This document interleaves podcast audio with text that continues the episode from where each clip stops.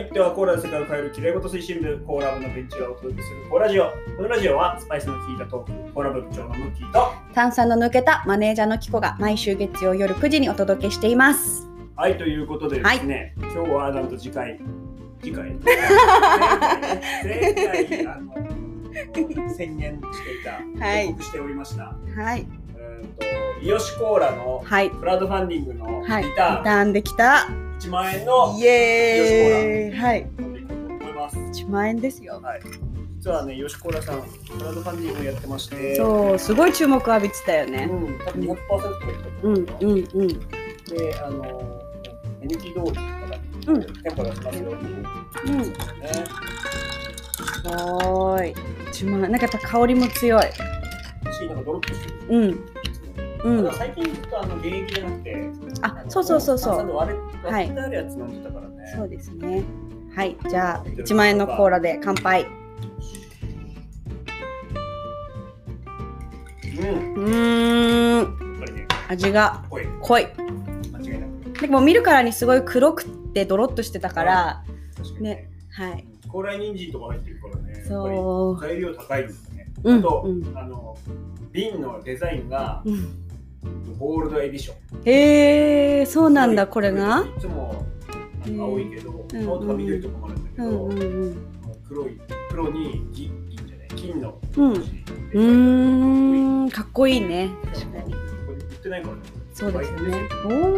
おおもう貴重なコーラを飲ませていただいてありがとうございまあですもね、クラウドファンディングはもう支援ですから、はい、うん。はい。あの別に。本来の値段がどうかは分かんないけども、その頑張ってくださいっていう気持ちそうですね。うん、美味しい。はい美味しい。そしてもう一種類。うん。とコーラマイスターの小渕さんに紹介していただいたトモコーラを。はい。今日飲んでいこうとうん思ってまして、うんまあ基本的にまだイオシコーラはもう美味しいからね普通に、うん普通に美味しくて、まあ、今回のやつはそれにちょっと癖があってドロッとしてるけそうですれども、ねまあ普通に美味しい。うんうんうん。トモコーラどうかな？トモコーラは。ここにはですね一応トモコーラは15種類以上の世界中のスパイスやハーブから作られた完全無添加の天然クラフトコーラです。うまい。トモコーラもまああのスパイス系うのーん確かに。香りがうん。あのハーブもね入ってるから、うんうんうん。このトモコーラトモコーラのトモっていうのがその作ってくださくれてるというか作ってるはい。調香師っていう香りをね。うんはい。なんか他のコーラとかもあれなんだよね、うん。プロデュースしたりとかしてるからね。そう。美味しい。飲みやすい。うん。今まで何十種類ぐらいは飲んだかもね。クラフトコーラ。以上飲んでるよね。だんだんこうジャンルというかあこう。四証言みたいな。そ 香り。うそうあ確かにこうねマトリックスでね。強め香り強め、うんそう。まあ、スパイスの、うんねだんだんはい。四証言作れますねこれは。作れますね。説明できるかどうかはちょっとあれだけど。はい。うんうんうん。美味しいこれですね。も本当にヨシコーラと並ぶはい。ぐらいの並ぶというか同じぐらい有名なコうん。ーラですね、コーラ出てきたそのねうん。発売された時期も結構近くて、はい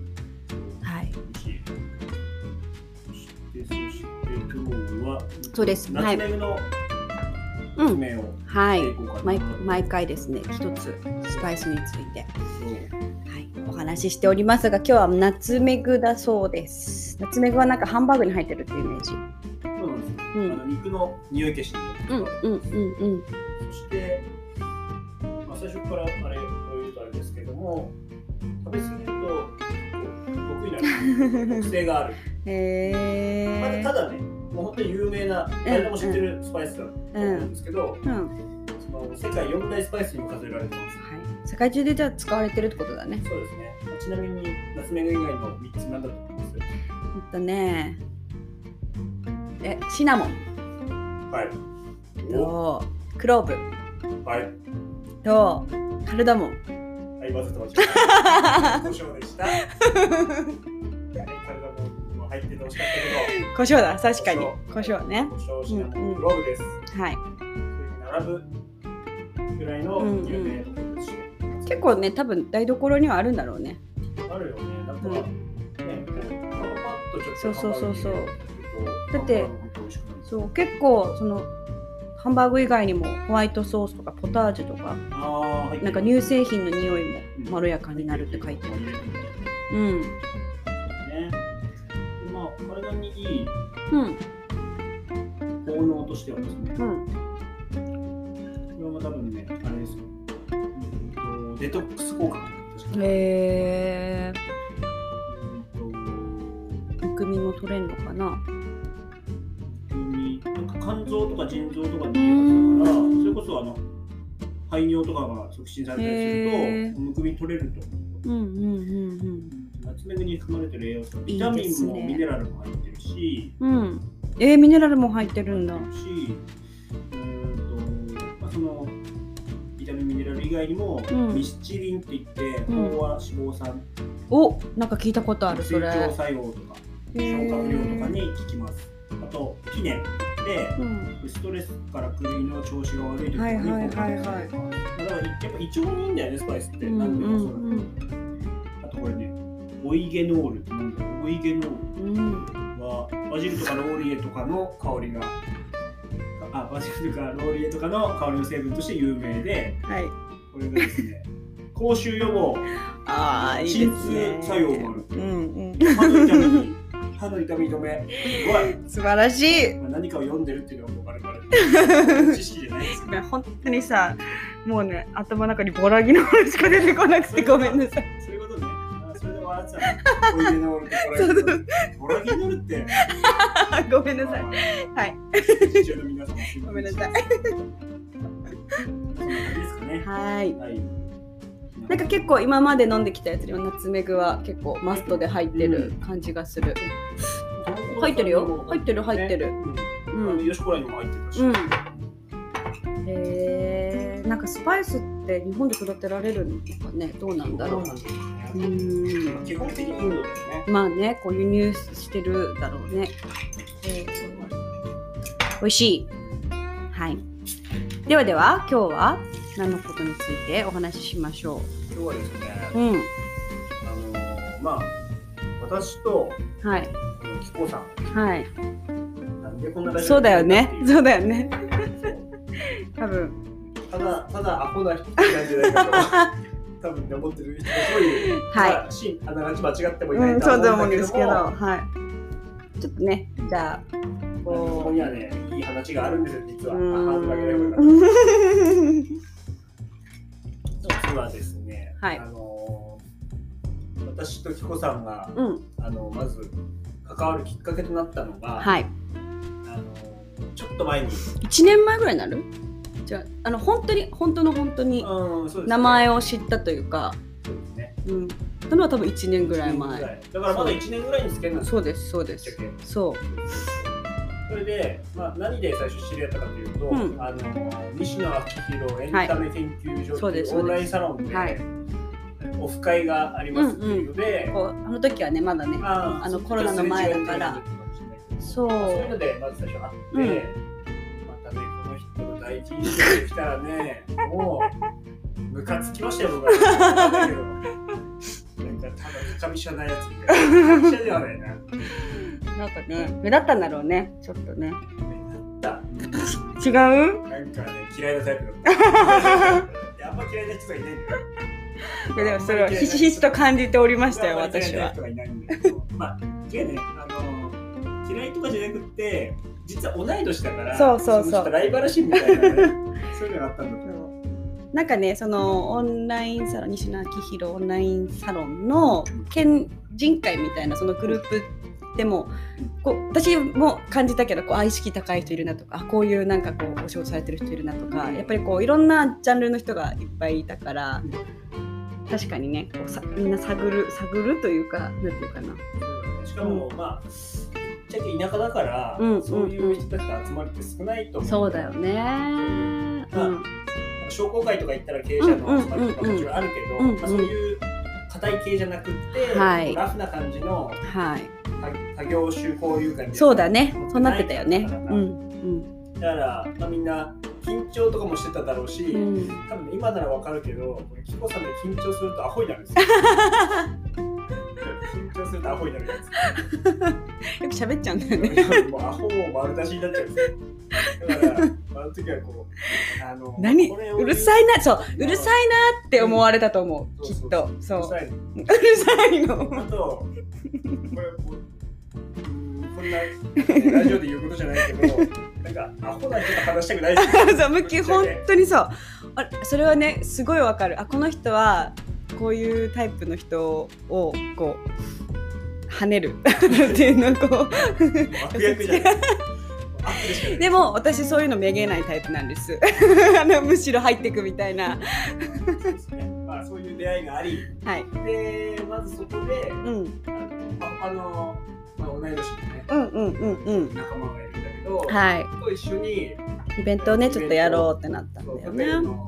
バスを、うんちょうどコロナでなんかイベントとかない時に、うんプペルのねなんか。行ってみれないから、うん。ホテルのバスを持ってきて、うん。来てもらって動く絵本店だよね。そうそうそううん。来てもらってそれを八円でやろうっていうのでそうそうそうそう。まず最そ初で一緒に、ううん同じ運営チームみたいな感じで。そうそうそう。その時もねまあまあいいやそれはいいとしてまあそれうまくいったんですよね。さあうまくいったよね。だからそれが多分夏だった。よね夏9月だめっちゃ9めっちゃ暑かった時。そうそうそう9月ぐらいでそこからね今度は今度私が主催のそうそう。イベントをはい。その後にその煙突町のプペルの映画。うん、12 12月月にに公開だったから、公開ですなんか結構ねメンバーオンラインサロンのメンバーも盛り上がってうん。そう一番盛り上がって。うん。でそれをあのー私があれだったんですよ。障害福祉に携わり始めた、まあ、まだ1年経ってない頃で、うんあのどうしても障害のある方々と一緒障害のある子どもたちと一緒に見たいなっていう、うんその映画を。でじゃあ一緒に見に行きましょうよってしかもその時に西野明宏さんあれだったんですよ。チケットをねくれるっていうあうんうんプレゼントキャンペーン的なやつをやってて、だからそのチケットももらえるし見に行きましょうよって言ったんだけど、まあ、子供たちはさておきやっぱりその保護者さんがうん。えうちの子映画見たことないしとか、うん。映画館とか暗くなったりとか、うん。音が大きいからとかで騒いじゃうから無理ですよって言ってたんですよね。であそうかと思って私もうーんとそれだったらでももうむしろうん。そういう人たちで映画館貸し切ってしまって、うん映画を見せてあげれるんじゃないかなとうん思って、でそうですねその時はうんと3 240席だったかだったかを貸し切ってうん。あのイベントを映画を見せるっていう見せるっていうか、ん。一緒に映画を見るっていうイベントをやろうって企画して、ですね。はい、でその時にまたあの紀子さんに手伝っていただきまして、うん、あの中心としてね一緒に手伝っていただいてその企画が成功したと、まあ、その時クラウドファンディングやったんですよ。そうそうしかも。そうやっぱねそこを貸し切るっていう時に、うん。まあ、資金50万ぐらいかかってそうそうそうっていうことで。資金いくらって言ったら50万どうするの、って言ったらえクラファンでやるって言って、うん。で結構でも年越しっていうかさああそうそうそう年の瀬だったからそう。なかなかその思ってたスケジュール感に最初行かなくってそうですね。やばいねっていう話になって、そうそう。そう。なんかそう。そう。クラファンの審査にすごい時間がかかって、そうなんですよ。その間うん。でもなんかしないとダメじゃないみたいな感じで、なんかやっぱりさクラファンってもうスタートダッシュとかその期間の長さで決まるって勝手に思って勝手にっていうかまあそれ多分定石だと思うんだけどだから早めに始めてまあそれでかつスタートである程度高いこう何なんだパーセントで言うんだったらもう50とかまでいっときたいみたいなのがあったから、まあ、焦ってたんですよね、まあ、ちなみにスケジュールで言えば1月の19だったかがにその本番というかあ17だから17がイベントの日でで多分11月とかに企画を始めてで12月ぐらいから、クラファン始めて1ヶ月ちょっとで集めようっていうスケジュールだったんだけれども、結局1月入ってそうそう年越しちゃってもまだそのクラファンの申請が通らないと。そうそう。でそれまでも結局なんだ映画館を抑えるための連絡しないといけないのがこうなんだろう。西野株式会社西野だったりとか、まあ、今はチムニータウンとかっていうと思うんだけどとかあとは吉本興業だったりとか、うんと東宝さんのその本部だったりとかなんかいろんなところに聞いてみんなが OK をもらわないといけなくってそれでも時間かかってしまってでクラファンも相変わらず通らないと。まあ結局その3つが OK もらわないとクラファンに申請も出せないっていう状況で時間もかかっちゃったしそもそもそのクラファン出した相手もうーんとで西野さんの OK も出ないんだったら無理ですよって言うし西野さんの OK 出ないし、まあ、一番プペルがね佳境で忙しかったから今思えばしょうがないと思うし、まあ、誰も悪くないんだけそうどそうそう。いや結構切羽詰まってたよね。だから本番のどんくらいだろう？1週間か10日とか前に OK 出たんだよね。だからそのねあの申請通る前までもあのちょっとこう応援してもらおうっていうので出したアイディアが、そうそうそうちょっと伝説の。そうなんですよ。僕のはい。僕結構いつも温厚で温厚だし冷静なんだけれども僕の精神をね蝕んで破壊したイベントがイベントっていう企画なんだかあるんだよね。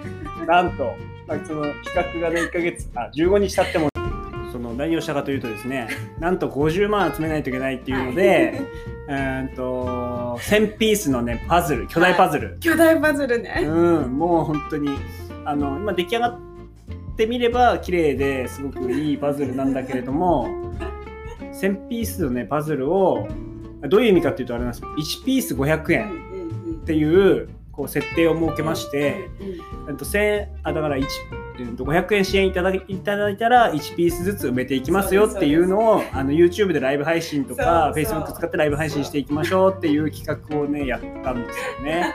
それでなんとですねパズルがねあんまり考えなかったがために もう黒いんですよ。ほぼほぼ黒。そう。まあそのプペル自体がねやっぱねうん煙突町だからね。そう黒いし同じような色なんですよもう大体。もう別にプペル好きなんだけどもう見たくもない。本当に乱れてたうん本当にねいやもうやだね私にとってはめっちゃ簡単だったんですよだからなんでみんなもうね意味分かってない。そう。だってもうね、そうキコさんが手伝ってくれた時ね、その黒いところやってくれたんですよ。そしたら、え、これもこれもこれも入るけど、どれ入れるっていう。だって入るんだもんおかしくないですか？パズルですよ。パズルは1個しか入る入るのないんですよ、実は。なのに、これもこれもこれも入るんですけど、どれ入れますって。ありえないんですよ、そういうの。で私一列なんか完成させたよね完成。で完成それをね、後でまた直すって。直すって二度手間。何しに来たんだ邪魔しに来たよ、邪魔。あの気持ちはあるんですよ本当に手伝うよっいや、て手伝っ気持ちでね、なんとかなる問題じゃないの。手伝ってないから邪魔してるから、時間倍かかってるから。うん、そう。えでもそういうなんかねこう成功イベントのね成功に向けてそうそうそう。一緒結にね構。ね切羽詰まってる中うん、こういろんなことを乗り越えてきましたよねこのイベントはね。そうですね。本当にそうだった。で、うーんと、結局ね、その参加者さんもう、ん、うーんな最初に何だったっけ ?150 人とかだったかな。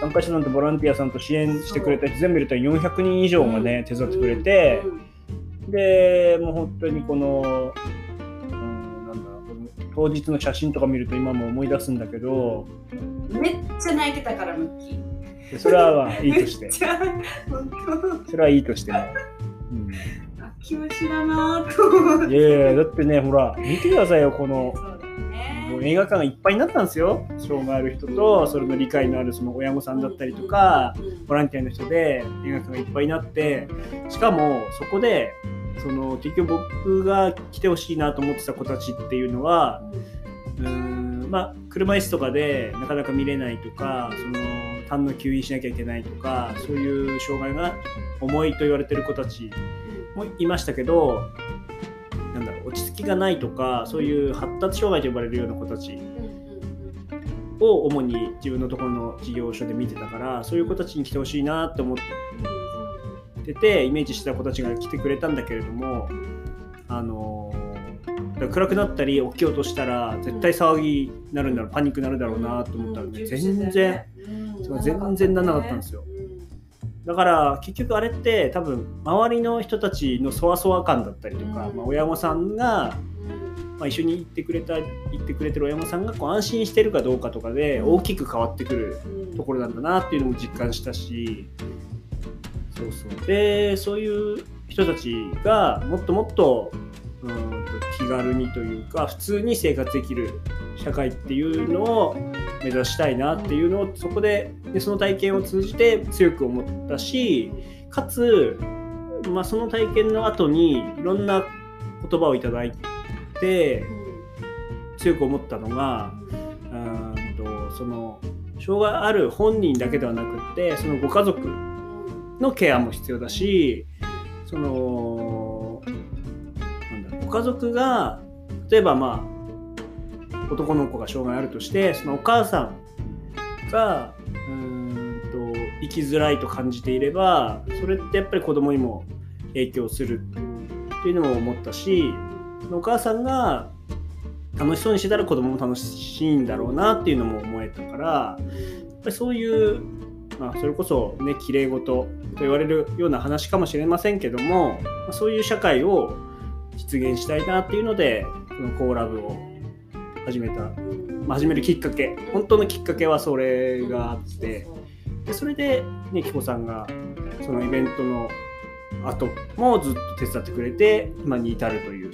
本当に私は全然障害のある方との交流みたいなそういうこう身近じゃなかったから、うんこのイベントであ確かに映画館一緒に映画を見るとか、同じ家族でうん。同じ体験するって、こんなにこう制限あるんだっていうのを知って、うん。でこれ知らないで済まされないな知らなかったってことで済まされないなって思って、うん。まあできることはなんかこう力になりたいなっていうのがうん。一番最初こうやろうと思ったきっかけだったけど、うん。でもやっぱり実際あのねイベントの場で家族4人だったり5人がこう並んでうん。で、うん同じ体験をしてるってすごいねなんか当たり前のことなんだけど、うん。一部の人にとっては当たり前じゃないみたいな。そう。うん、すごい成功してよかったなって思うし、うん。でもこれはねまだまだちょっとそうですね。本当にうん。たくさんある、ね、課題というか、うん。もっとこうなればいいのになって思ってるうん。ところの本当にすごくわずかな部分を、ちょっとね力になれたっていうだけなんで。まあしかもうん。こういうのってやっぱり一回じゃ意味ないですよね。意味ないってことはないけど結局やっぱ続けてそれがこう仕組み化していかないとうん。結局はねその時熱がある人がやってうまくいきましたで終わってったら結局社会って変わっまあ、ちょっとは変わってると思うけど、まあ、本当にいい社会にしていこうと思ったらそれを、まあ、当たり前にしていかないといけないからその文化というかうん。当たり前に障害ある人が見れる日とかがあったりとか、ね、そうそうそうそう、まあそうなればいいねって言ってやってたよね。うん、なんならまあ別にそれを一緒の日もあってもいいと思うし、まあ、どうしても障害のせいでうーんと難しい一緒が難しい方もいるから別に全部が一緒だったらいいっていうわけじゃないんだけど、まあ、一緒でもいい人は一緒で見ればいいし、うんまあ、それが社会うんだから本当は、そのなんだろうそうやって不自由がある人も一緒に生活するのが本当の社会のはずなのにそれをうーん分断しすぎというか。うんまあ、それがねなんだ、まあ、ごちゃ混ぜになうんるような社会がいいなって思う。まあそうじゃないところがいいとこもあるけど、まあ、そういうのもあってもいいと思うからそういう社会を実現するためにうんコーラを作って、まあ、その賃金を上げたりとか、うん。まあ、その売り上げをうん。そういう活動に当てたりとかうん。っていう意味でこのコーラ部をね。うん。やっていこうと。うん。なんか私のあの紹介私も案内をしてこのイベントをして来てくれた方の感想うんですごい嬉しかったのはなんかお母さんうん。